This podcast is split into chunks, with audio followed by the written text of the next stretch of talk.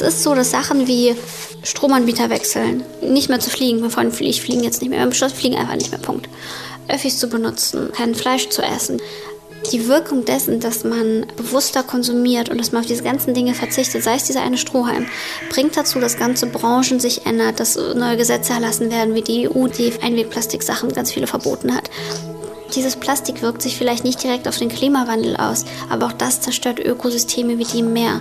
Auch das wirkt sich am Ende auf unsere Gesundheit aus und auch bereits jetzt. Die junge Frau, die hier Vorschläge zu nachhaltigem Konsum macht, engagiert sich schon seit Kindesbeinen an für Umweltschutz. Vor fünf Jahren hat sie sich in Berlin mit einem Laden selbstständig gemacht, in dem man unverpackte Lebensmittel kaufen kann. Ich bin Milena, ich bin 28 und man kennt mich von Hits wie Bitte einmal mein Kaffee in den Mehrwegbecher bitte, denn ich lebe lebe sehr müllarm mit meinem kleinen Laden original unverpackt in Berlin-Kreuzberg. Und in Berlin-Kreuzberg haben wir sie getroffen.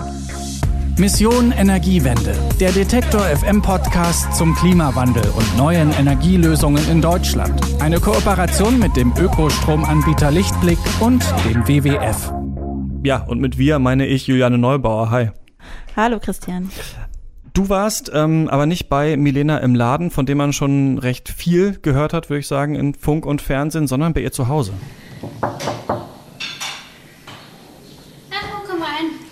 Willkommen. Denn äh, sie ist vor acht Monaten Mutter geworden und beschäftigt sich mit der Frage, wie Familien nachhaltiger leben können. Ähm, wie ist denn das bei ihr zu Hause? Ich stelle mir das so ganz, die Wände weiß und sonst sehr hölzern vor. Ja, also es war für mich, muss ich erstmal sagen, wirklich eine Privileg, sie zu Hause besuchen zu dürfen. Ihr kleiner Sohn, acht Monate, war auch dabei und hatte einiges zu erzählen, wie man zwischendurch gleich auch hören wird. Und nein, die Wände waren nicht alle weiß. Im Schlafzimmer zum Beispiel, da haben sich Milena und ihr Freund Paul für ein sehr schönes helles Grün entschieden. Aber ansonsten war die großzügig geschnittene Berliner Zweiraumwohnung sehr angenehm, übersichtlich bestückt und gestaltet, würde ich sagen, besonders die Küche. Viele von den Besitztümern in ihrem Haus Haushalt sind Secondhand, aber das sieht man, finde ich, in keinster Weise. Der Hochstuhl, auf dem ihr Sohn mit am Tisch sitzt zum Beispiel und auch das Spielzeug, das dem Lütten beim Interview Freude bereitet hat, das war, man hätte es erstmal nicht erwartet, sogar aus Plastik. Das haben wir von einer Freundin ausgeliehen. Da haben schon sehr viele Kinder dran genuckelt. Und das Tolle ist, es ist zwar Plastik, aber es ist weichmacherfrei und man kann es in die Spülmaschine tun. Ich finde nicht, Plastik ist das Ende der Welt, aber man muss gucken, wie man das klug nutzt. Und dass es vielleicht gerade unklug war, ihm dieses lärmende Spielzeug zu geben. Komm, wir machen das einmal tauschen. Sie hat ihm dann alternativ eine Stoffsonne angeboten. Das war dann auch okay. Gerade äh, vor ein paar Wochen hat sie das Buch äh, Einfach Familie leben veröffentlicht, zusammen mit Susanne Mirau. Da geht es darum, ja, dass man auch mit Kind Minimalist sein kann. Das ähm, ist natürlich total witzig, ne, weil ich mir gerade so bei Kindern, wenn Freunde Kinder kriegen und sowas, haben die ja zig Spielzeug, können sich gar nicht mehr retten vor Stofftieren. Ähm, wie ist denn das da bei denen? Ja, also ich glaube, viele würden wahrscheinlich sagen, dass äh, man mit Kind tatsächlich mehr braucht als ohne. Milena zeigt aber auch in ihrem Buch, dass man sich mit weniger das Leben auch als junge Mutter leichter machen kann. Ähm, Gerade wenn ein Kind kommt, anstatt irgendwie viele neigen dazu, okay, loszugehen, jetzt kaufen wir erstmal ein, neue Möbel und irgendwie neue Kleidung und alles, was man denkt, was man so braucht, weil es einem Leute sagen. Oder man wird halt mit Geschenken beschmissen und weiß nicht wohin damit. Und wir haben das Gegenteil gemacht, wir haben ganz viel ausgemistet. Wir haben im Kleiderschrank ganz viel ausgemistet, haben eine Schublade für freigeräumt, anstatt ihm einen Schrank zu kaufen. Wir haben einen Wickelaufsatz uns von Susanne geliehen für die Waschmaschine, anstatt irgendwie groß eine Wickelkommode zu holen. Wenn ich jetzt bei Freunden diese Wickelkommoden sehe, ich frage mich, was tun sie in die Kommoden? Also was für Zeug kommt denn da rein? Ich fand es auch sehr interessant, welche Rolle quasi in den Gedanken werdender oder junger Eltern die Werbung spielt. Es ist leichter, Sachen zu kaufen und zu wissen, okay, das gibt das Kaufversprechen, das wird alles gut und richtig. Keiner verspricht einem, es wird alles gut, wenn man nichts kauft. Und so ein bisschen, das ist das Buch, das einem sagt, ihr brauchst, brauchst gar nicht viel, du machst es trotzdem richtig, wenn du nur Wert legst auf deine Beziehung zum Kind und zu deinem Partner oder Partnerin.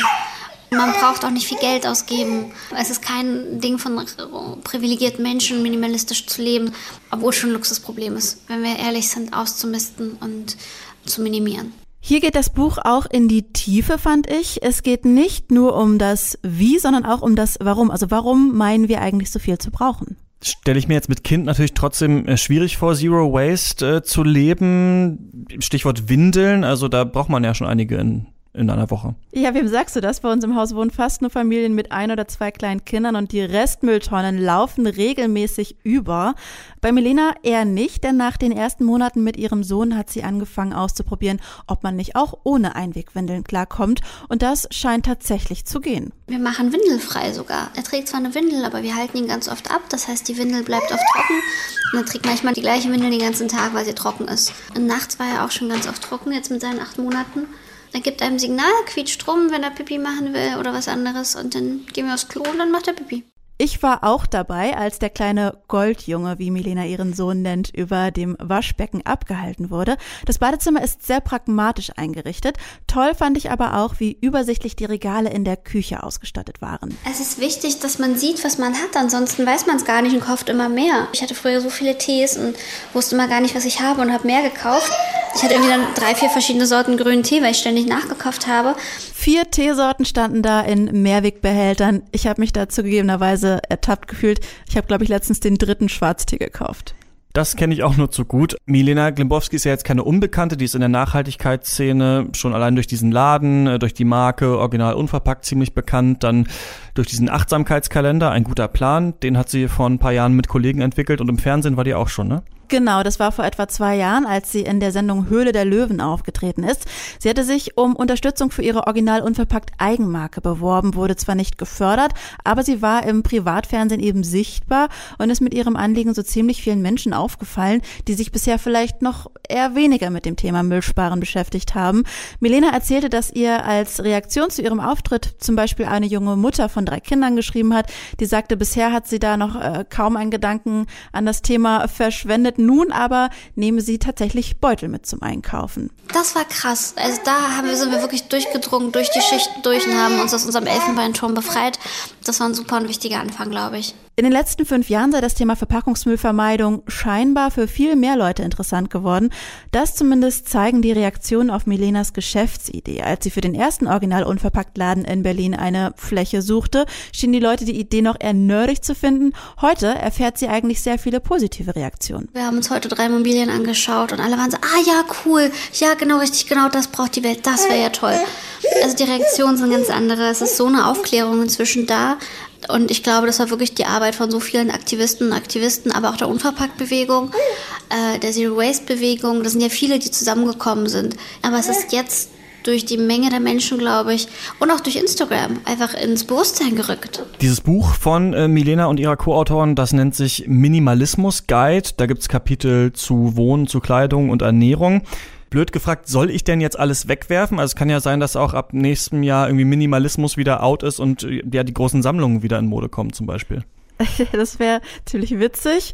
Äh, nee, es äh, geht tatsächlich jetzt nicht darum, alles wegzuwerfen. Was ich ganz schön am Buch finde, ist, dass unterschiedliche Familien und Unternehmer porträtiert werden, die alle eine ganz andere Auffassung von Minimalismus haben. Und das war für Melina Glimbowski dann auch wichtig zu zeigen. Jeder hat seinen Weg. Es gibt nicht den einen Minimalismus. Für manche ist es ein bisschen mehr, für manche ein bisschen weniger. Sachen. Für manche ist der Minimalismus in der Erziehung. Für, für manche ist es vielleicht, dass sie einfach aufs Handy verzichten und öfter mal Digital Detox machen. Den kann man so vielen verschiedenen Bereichen minimalistisch leben. Man kann um dem einen Bereich anfangen, mit Pflege anfangen, mit Pflegeprodukten das Badezimmer ausmisten. Ich habe die Gelegenheit mal genutzt und mich zu einem sehr persönlichen Problem beraten lassen, denn ich habe mein Badezimmer schon lange ausgemistet und esse seit geraumer Zeit kaum Tierprodukte und triggere, ohne dass ich das überhaupt thematisiere, oft das Gewissen vieler Menschen, wenn ich zum Beispiel jetzt einfach mal keine Wurst esse und vor allem ältere Menschen, die reagieren da oft irritiert, meine Oma auch bis heute tatsächlich immer noch. Milena kennt das auch und hat mir verraten, wie sie damit meistens umgeht geht. Also generell dieses Niedrigschwellige und zu zeigen, guck mal, das war doch früher doch auch schon so. Das, das kommt dann ganz oft von den älteren Leuten sogar selber, dass sie sagen, Herr, Stofftaschentücher haben wir früher immer so gemacht. Ich glaube, da irgendwie Gemeinsamkeiten zu suchen und Kompromisse ist vielleicht ein guter Einstieg. Oder zu sagen, ja, ich mach's und ich bin stolz drauf das ist vielleicht auch die Essenz, also stolz auf die umweltschonenden Maßnahmen zu sein, die einem im Alltag leicht fallen, den Prozess, sein Verhalten zu verändern, eben auch zu akzeptieren und nicht zu erwarten, dass man von heute auf morgen minimalistisch, müllfrei und total achtsam leben muss, eben alles zu seiner Zeit. Aber na klar, angesichts der Klimasituation vielleicht dann doch lieber etwas schneller als langsamer, vielleicht sowas wie Fast Changing zum Slow Living oder so. Milena Glimbowski ist vielleicht das Gesicht der Zero Waste Bewegung in Deutschland, vor allem weil sie vor fünf Jahren mit ihrem Unverpacktladen, original unverpackt, sehr medienpräsent gezeigt hat, dass man ja verpackungsfrei einkaufen kann. Und Juliane Neubauer hat sie jetzt äh, für Mission Energiewende besucht, um zu schauen, ähm, wie man diese Nachhaltigkeitsgedanken auch auf das Familienleben ausweiten kann. Dankeschön. Gerne. In der nächsten Folge von Mission Energiewende sprechen wir hier über Hanf und zwar unter anderem als Baumaterial der Zukunft. Denn ähm, meine Kollegin Marisa Becker hat sich bei einem Hanfbauern angeguckt, was alles in diesem Material steckt. Falls ihr das nicht verpassen wollt, dann solltet ihr einschalten oder besser gesagt den Podcast äh, abonnieren, dann verpasst ihr keine Folge. Und falls ihr ja auch Projekte kennt, die wir mal porträtieren sollten oder auch so kleine Klimasünden aus dem Alltag, über die niemand spricht, dann schreibt schreibt mir gerne eine Mail. Kontakt at detektor.fm ist die Adresse. Ich bin Christian Eichler. Bis nächste Woche. Mission Energiewende. Der Detektor FM Podcast zum Klimawandel und neuen Energielösungen in Deutschland. Eine Kooperation mit dem Ökostromanbieter Lichtblick und dem WWF.